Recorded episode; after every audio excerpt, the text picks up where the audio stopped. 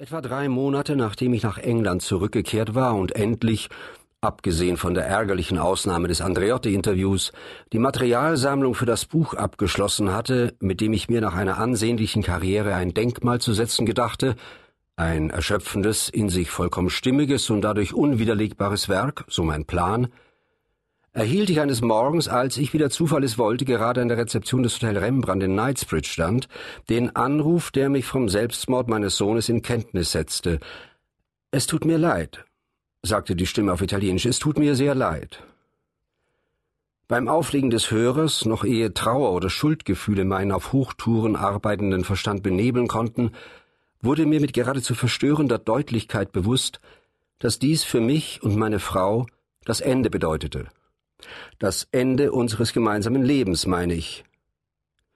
Es gibt keinen Grund mehr, sagte ich mir, schockiert von der Klarheit und Schärfe dieser jähen Erkenntnis und unter Umgehung all jener Gefühle, die man bei einem derartigen Verlust im ersten Moment erwarten würde, keinen einzigen Grund, warum du und deine Frau noch zusammenbleiben solltet, jetzt, wo euer Sohn tot ist, wo euer Sohn Selbstmord begangen hat so dass es mir, während ich stumpfsinnig über den dicken Teppich und die polierten Holzflächen in der übertrieben prunkvollen Hotellobby blickte, ähnlich wie ich jetzt mit zwei Flugtickets in der Hand stumpfsinnig durch die vom Streik lahmgelegte Abflughalle in Heathrow blicke, so vorkam und noch so vorkommt, als sei dies im Grunde die einzige Neuigkeit gewesen, die mir dieser Telefonanruf brachte, nicht die Nachricht vom Tod meines Sohnes, denn der ist schon vor langer Zeit gestorben, sondern die Ankündigung der unvermeidlichen und unmittelbar bevorstehenden Trennung von meiner Frau.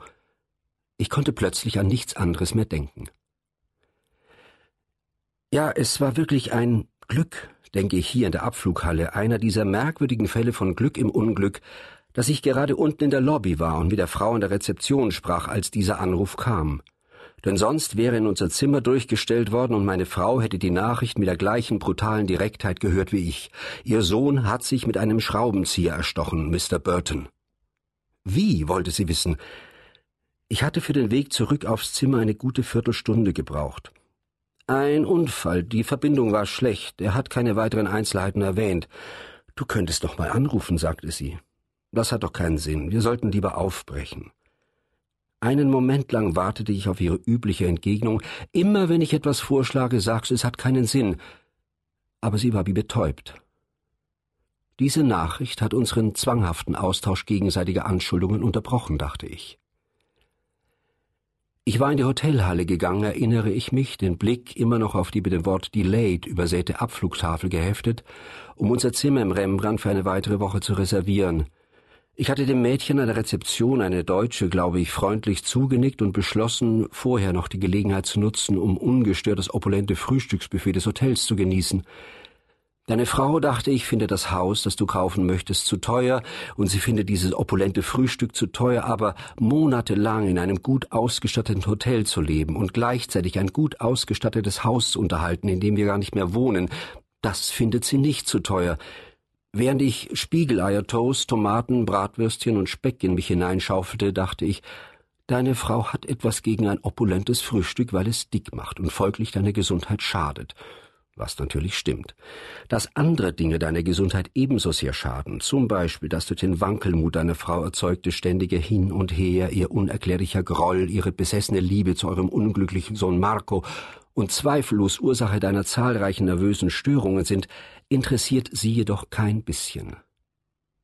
Dein Herz oder deine Gesundheit interessieren deine Frau kein bisschen, sagte ich mir, während ich entschied, dass ein Räucherhering wohl doch zu viel des Guten wäre, es sei denn als Ausrede, um Einwände gegen etwas zu erheben, wogegen sie sowieso Einwände erheben will, weil sie aus ihren eigenen abwegigen Gründen etwas dagegen hat, obwohl ich Räucherhering, den man in Italien nirgends bekommt, ausgesprochen gern esse, und der wichtigste dieser Gründe ist ihre zunehmende, völlig unnötige Sorge ums Geld. Warum macht sich meine Frau solche Sorgen ums Geld? Wie klug von der Hotelleitung, den Frühstücksraum mit einem so dicken Teppich auszulegen. Ich breitete meine Zeitung, eine meiner drei Zeitungen aus, schob Aschenbecher und Gewürzständer in Position, lehnte die Zeitung dagegen und las einen Bericht über Tony Blairs Beschluss, die Taschenrechner aus den Grundschulen zu verbannen, Nichts ist angenehmer und nichts umständlicher zu arrangieren, als beim Essen zu lesen, Körper und Geist gleichzeitig zu befriedigen. Und nichts unterscheidet die englische Mentalität deutlicher von der italienischen, dachte ich wenige Minuten, bevor ich, aber wie hätte ich das ahnen sollen, vom Selbstmord meines Sohnes erfuhr, als diese außerordentliche Begeisterung, ja Euphorie über einen neuen Premierminister. Ein sehr großes Foto zeigt einen lächelnden Tony Blair mit seinen kleinen Kindern. Die Engländer, dachte ich, nachdem ich beschlossen hatte, mir eine Zigarette zu gönnen, falls ich eine auftreiben konnte, besitzen die außergewöhnliche Fähigkeit, immer wieder ganz von vorne anzufangen oder doch zu glauben, sie würden noch einmal ganz von vorne anfangen.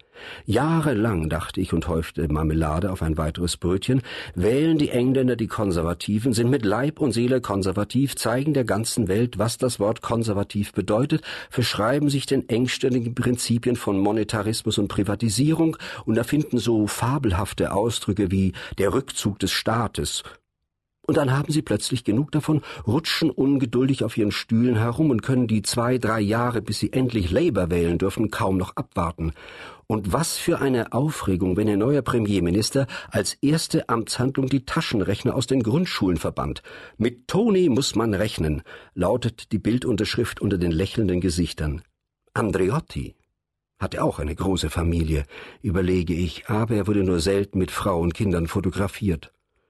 Schon bewundernswert dachte ich in der so wunderbar teppichgedämpften Atmosphäre des Frühstücksraums im Hotel Rembrandt, wo selbst das Kratzen der Messer auf dem edlen Porzellan bloß wie ein fernes Klirren klingt. Diese Fähigkeit der Engländer, wie Phönix aus der Asche zu steigen, oder doch zu glauben, man könnte tatsächlich wie Phönix aus der Asche steigen. Das ging natürlich Hand in Hand mit ihrer außergewöhnlich hohen Scheidungsrate, denn in meinem Buch wollte ich die Untrennbarkeit von privatem und öffentlichem Leben aufzeigen, ein für allemal die Dynamik der Beziehung zwischen einem Volk und seiner Regierung, seinem Schicksal festschreiben. Es war richtig gewesen, dachte ich plötzlich, nach England zurückzukehren. Schließlich bin ich selber Engländer.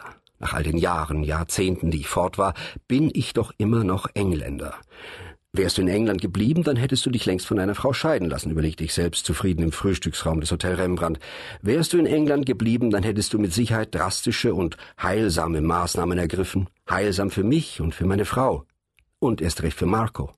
Andererseits, wenn man in Italien den Kellner um eine Zigarette bittet, dann gibt er einem auch eine, und es bleibt einem erspart, sich eine Schachtel zu kaufen und eine nach der anderen zu rauchen, bis einem übel wird. Das ist Service. Eine einzelne Zigarette. Eine überschaubare Sünde. Der steife, weißbejagte Typ im Rembrandt hingegen schien über meine Bitte nicht nur pikiert, sondern geradezu bestürzt zu sein. Er hielt mich eindeutig für einen Amerikaner. In Italien, dachte ich, hält man dich für einen Deutschen, in England für einen Amerikaner, und ausgerechnet du willst ein Buch über den Nationalcharakter schreiben. Ich musste lachen. Meine Frau schluchzt in ihr Taschentuch, während sie neben mir auf einem der Schalensitze in der Abflughalle von Terminal 1 sitzt. Sie hält sich die Hände und das Taschentuch vors Gesicht und weint leise vor sich hin, allerdings auf eine Art, die Tröstungen eher zu verbieten als zu erbitten scheint. Warum will meine Frau nicht, dass ich sie tröste? Ich würde sie gerne trösten, wenn sie es nur zuließe. Noch eine Woche ab morgen, fragte die junge Frau an der Rezeption. Sie griff zum Telefon, um ein Gespräch entgegenzunehmen und klemmte sich den Hörer zwischen Schulter und Kinn. Obwohl ich geteilte Aufmerksamkeit nicht ausstehen kann, lächelte ich die deutsche Empfangsdame an und tat mein Bestes, ihr zu zeigen, dass ich mich zwar auf keinen Fall zum Narren machen würde, sie jedoch äußerst attraktiv fand. Es ist nicht die Unhöflichkeit, die ich daran nicht ausstehen kann, dachte ich, während ich zusah, wie das Mädchen den Hörer an ihre zarte Haut presste, sondern die Ablenkung, der Mangel an Konzentration, der unser Leben durchzieht.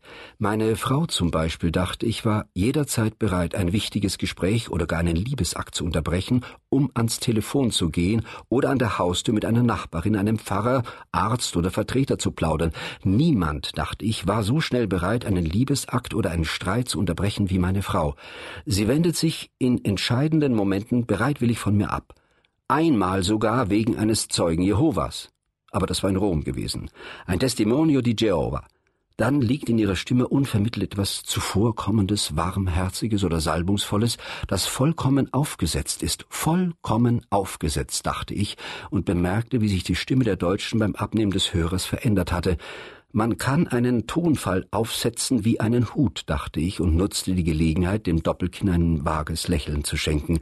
Der Anruf ist für Sie, Mr. Burton, sagte sie. Möchten Sie ihn gleich hier entgegennehmen? Dann, immer noch dem deutschen Mädchen zulächelnd, hörte ich eine Stimme auf Italienisch sagen